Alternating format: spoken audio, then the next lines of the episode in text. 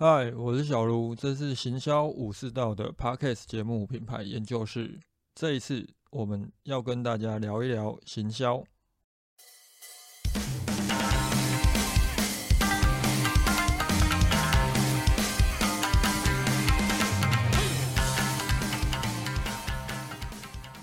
今天我们来聊一些关于数据分析以及数据行销，可能大家未来可以去思考的一个方向。特别是现在各个国家对于使用者资料的保护越来越讲究，就是这个要求越来越多。所以当未来我们可能很难去取得一些受众资料的时候，今天要跟大家谈的这个东西哦，这也是我这一段时间一直都在思考的一个问题，可能就相当的重要。今天要讨论的东西，我们先从 Amazon 最近在做的事情来切入哦。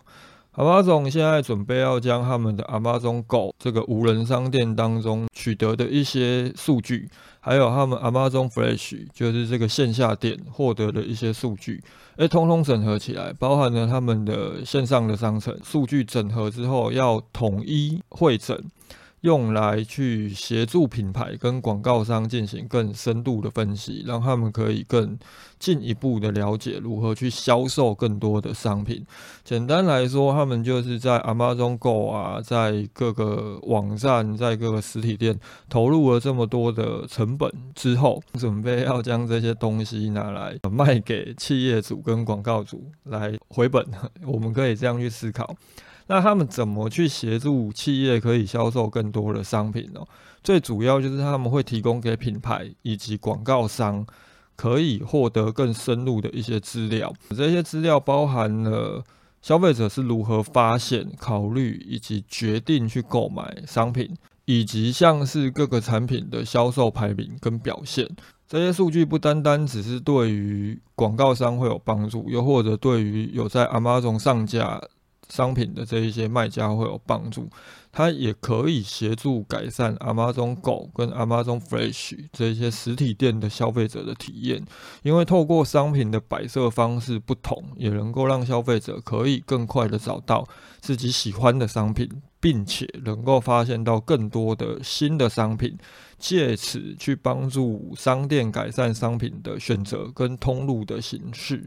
啊，很有趣的是，Amazon 在这一系列的服务当中，他们有在他们的部落格提到，他们不会去分享有关消费者的个人资料，所以品牌所接收到的这些数据，并不会包含这些购买者他们的姓名、浏览的记录、对话的记录，更不会提供消费者的影像，自然也不会有消费者到底是男生还是女生。然后他们的年龄是几岁到几岁？这一些我们在做数据分析的时候，很常会去参考的一些资料。简单来说，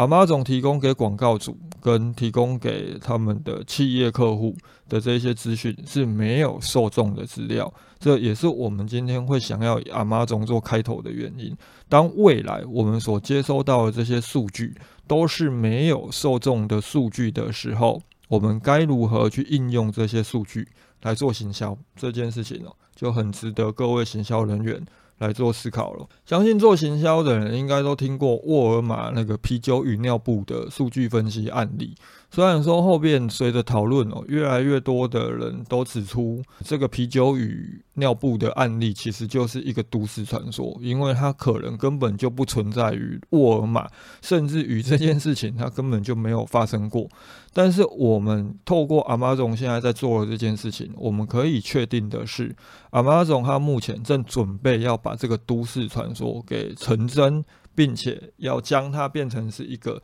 对企业客户来讲，未来在进行全通路行销的时候极为关键的一个秘密武器。透过啤酒与尿布的这个故事哦，嗯，或或者说这个都市传说，我们可以理解到一件什么事情，就是啤酒跟尿布，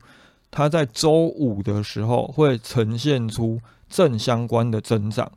这个案例它其实揭露出来的意涵哦，就是这一种将行销基础建立在人，所以会去涉及到各自保护法限制的这一个行销方式，已经无法再运用的时候，我们到底应该如何做行销？要去思考我们如何把受众完全从我们的数据分析当中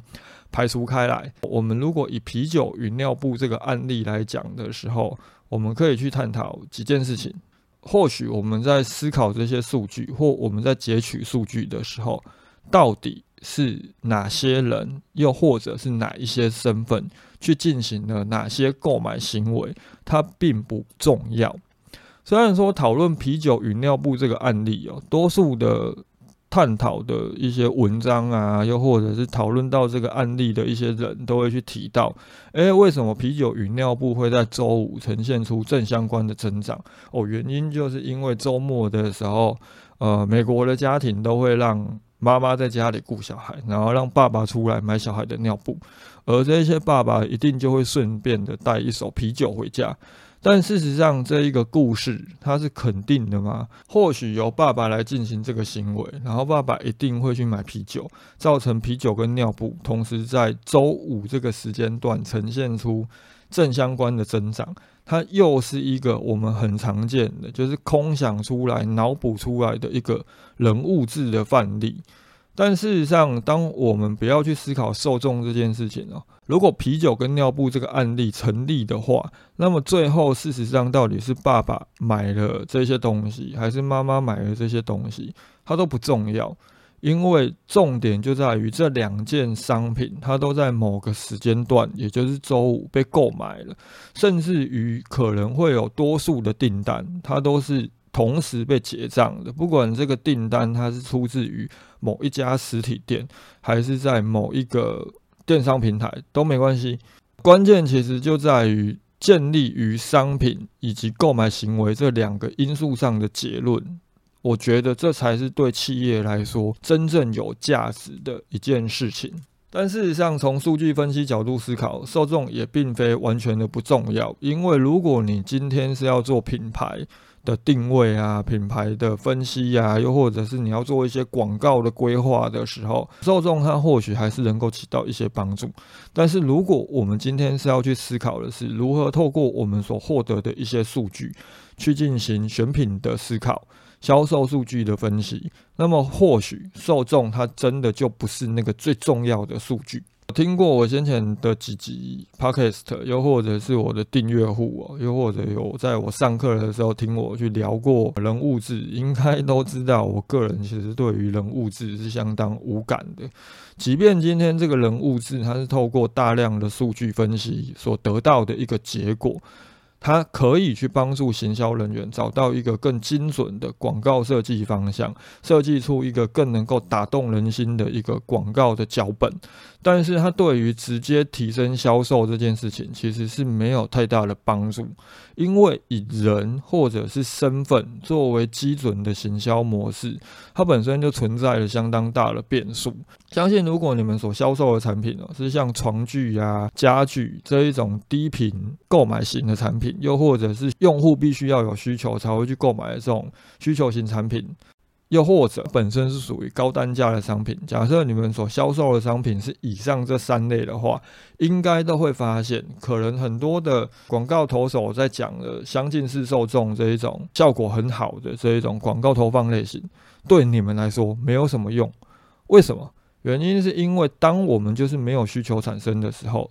即便这两个人他们在社群平台上面，他们的性别、他们的年龄，甚至于他们的兴趣跟习惯有多么的雷同。当你今天就是没有因为搬家，所以有添购家具的需求，又或者你没有家里的床啊家具毁坏，所以你必须要添购新的床具或家具这类的需求存在的时候，你不会买，你就是不会买。即便你跟某个曾经购买过一张床，又或者是一张桌子的这一个购买者，你们的兴趣有多么雷同，你都不可能会因为看到广告而决定购买。如果我们聚焦在受众，又或者聚焦在某一些身份、某一些人，他可能有什么样的兴趣去做行销的时候，他可能会存在了相当大变因。那么，如果受众不重要，到底还有什么样的数据指标是企业在进行行销的时候需要格外注意的？最主要，我个人觉得就是商品的关注度，也就是说。哪有哪一些商品它可能受到了比较大的关注，不管是浏览数量的增加，还是说，诶可能受众在这一些商品的驻足时间，它的停留时间都会特别的长。再来，当然就是更重要的商品的转换率，以及商品的销售地点、位置，还有订单的关联性。这几个东西可能会是未来大家在做数据分析，又或者在收集数据的时候，都需要格外注意的。如果我们以经典的五 W E H 来做思考，我们把最不重要，就是我们今天这一集一直在跟大家讲最不重要的那一个由谁购买这个户拿掉的话，行销人员需要特别关注的就是 when。就是这个商品，它是在何时产生交易？时间点是早上还是晚上？是周末还是周间？接着就是 where，它是在哪里产生交易？它是在线下产生交易，还是在电商平台产生交易？接着当然就是 what。每一张订单，它都是卖出了哪一件商品，又或者是哪一些商品。接着，当然就是还有号，这张订单是如何产生交易？他们选择什么样的支付方式？他们的金流啊、物流啊，他们选择在什么样的地方收货？是宅配到家里，还是就是寄到超商，货到付款？这些东西它都会是相当重要的一个因素，而我们在进行数据分析的时候，便是要分析上面所提到的三 W E H，接着找出为什么会产生这个消费趋势，也就是坏。这一个坏啊，它才会是我们在进行数据分析的时候最终的答案，也就是我们想要理解的消费者的购买目的。这边来跟大家举几个我们先前在客户端有去发现到的一些数据分析，蛮有趣的一些趋势哦。我们有家具的客户，我们在观察他们的后台数据的时候，看 GA 的时候。我们发现到，哎，他们的高脚桌椅组在短期间之内产生了十几张的一个销售数据。这十几张的高脚桌椅组哦，它还是不重复的购买居多。哦。它不是说假设卖了十五张，实际上这十五张都是由同样的一两个人买走的。这种大量的购买，就有很大的机会可能会是商家。那当有十几张的高脚桌椅组同时都是不重复购买的时候，它在意味着什么？意味着可能就是有某一些的购买趋势，又或者有某一些的现象正在发生。那根据我们后来进一步的去分析，诶，到底是哪一些地方都购买了这一些高脚桌椅组？结果我们就发现到，可能是因为那一个时间点。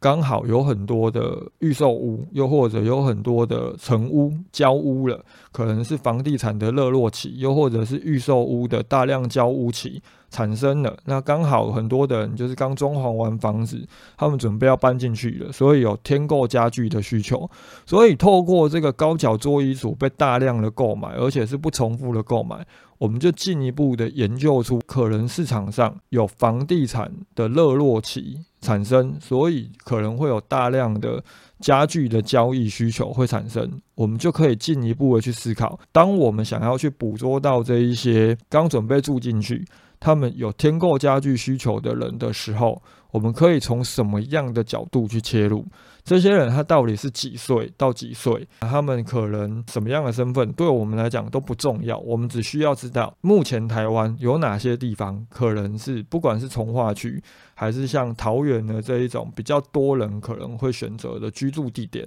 呃，有哪些地方它可能是我们的主要。或者是目标受众可能存在的地方，接着我们就知道我们广告可能要以什么样的方式去打。不管你是要用数位广告以地标投放的方式，还是你要直接干脆就在那个地方做个户外看板，它都会是我们去销售我们的产品比较好的方法。关键就在于你透过数据的分析，找到了有这样的一个购买行为在存在。接着去分析出，诶，它可能代表了市场上有什么样的现象正在发生，我们怎么样去触及到这个现象背后的购买行为？那另外还有一个案例，就是我们有客户做山西的，那他们先前就在后台出现了一个趋势，就是他们有那种高电量的活动型的这种行动电源被大量的浏览，他们的浏览数量突然比过去高很多，这样的一个现象。前一次发生就是刚好在三月份的时候，三月份的时候不是发生了全台大停电嘛？那那个时候这类的产品就产生了很大量的浏览。但是问题是这一段时间虽然说断断续续哦，有某些地方都还是会出现停电，那包含了新闻媒体不断的在推送这些停电的讯息，就是夏季用电量大增啊，可能会限电这之类的，它可能会造成民众的恐慌。但是当我们的日常生活当中，就实际上真的没有停电发生的时候，其实我们是不会去搜寻这类停电可能会需要的商品。为什么在这段期间，这种高电量呃活动型电源它会被大量的浏览？我们进一步分析就发现到，哎，它可能是因为露营的需求，因为接下来暑假要到了嘛，可能很多的人都会去露营，又或者是到户外去进行一些户外活动。这个时候，他们就会想要去购买这种高电量活动型的电源，可以带着走。那他们去露营的时候啊，又到户外的时候，他们随时都可以去插一些电器用品。那当我们提出这样一个假设的时候，客户的行销人员就进一步再去旁敲侧击的去分析一些他们在线下观察到的结果，就发现到他们的卖场附近有另外一个在卖户外用品的柜位。其实那一段时间也有很多人在询问一些看起来就很有工业风啊，看起来就很适合在露营的时候带出门拍照好看的这类的商品。所以，我们进一步哦去分析上面的这两个案例，我们就可以去理解到一件事情。高电量活动电源，它最主要就是我们透过商品专注度这样的一个趋势出现，我们去研究出，诶，可能有什么样的现象正在发生，而家具则是从商品的转换率，再进一步去推敲出订单的关联性，更包含了去研究商品的销售地点，而去发现到可能有一个房地产销售的现象，是我们未来销售商品的时候。可能可以起到帮助，而 Amazon 目前正在做的事情呢，其实就是我们前面跟大家提到的，它就在建立出一个与人无关的数据分析库。先前我在 IG 也有讨论过 Amazon Style，就是 Amazon 它开了一个线下的服饰店，它是如何整合线上以及线下数据，去起到整合行销的效益。更进一步，Amazon 现在就要把遍布更广泛的 Amazon Flash，还有 Amazon Go 这一些数据拉出来，更进一步的去获取商品以及地点的整合性数据，来做到线上跟线下销售的优化。更关键的是，这一些线下的数据如果导回到线上哦，它又可以提供给这一些上架商品到 Amazon 电商平台销售的这些企业客户。更多电商销售的可参考依据，这一些依据包含的这些数据，它最终就是要去导回到我们前面提到的，就是透过三 W E H，进而去获取最重要也就是最关键的这个坏，为什么消费者要购买？又或者这一些商品为什么会在这一段期间被购买？这就是我们在进行数据分析的时候，我个人觉得大家未来要更着重的数据分析目的。所以从这个角度来看呢，台湾的企业或许未来接下来要去进行的一些数据分析的重点，又或者数据的来源，就可能不会是我们过去相当熟悉的，不管是 Google 啊，还是 Facebook 的广告资料库。而是要进一步去研究全，像是全联啊、统一啊、全家啊，又或者是虾皮这一些，它不单单只有线上，它更进一步掌握了线下销售数据。这个时候，当我们去研究他们的销售的情况，包含了他们这些碎片化的线下通路所产生的销售的趋势。可能这些全通路零售品牌，他们所提供的数据，它会是帮助我们未来在进行整合行销，又或者在进行选品啊，进行我们的产品的行销规划的时候，它会是更重要的一个重点。这也是大家未来在进行数据分析的时候，可以多去着重的。当你今天把受众拿掉的时候，你还有没有办法去观测出一些？对于广告投放，又或者对于你的行销策略规划有帮助的一些数据，如果可以的话，今天即便第三方 cookies 退场了，其实对你的影响也不会太大。以上就是我们今天跟大家聊的一些未来大家在数据分析上面可以去参考的一个方向。它也可能会是未来数位行销的一个趋势吧。针对今天的主题，如果有任何的问题，呃，一样欢迎大家留言或又或者是私讯给我。今天就讨论到这里，大家拜。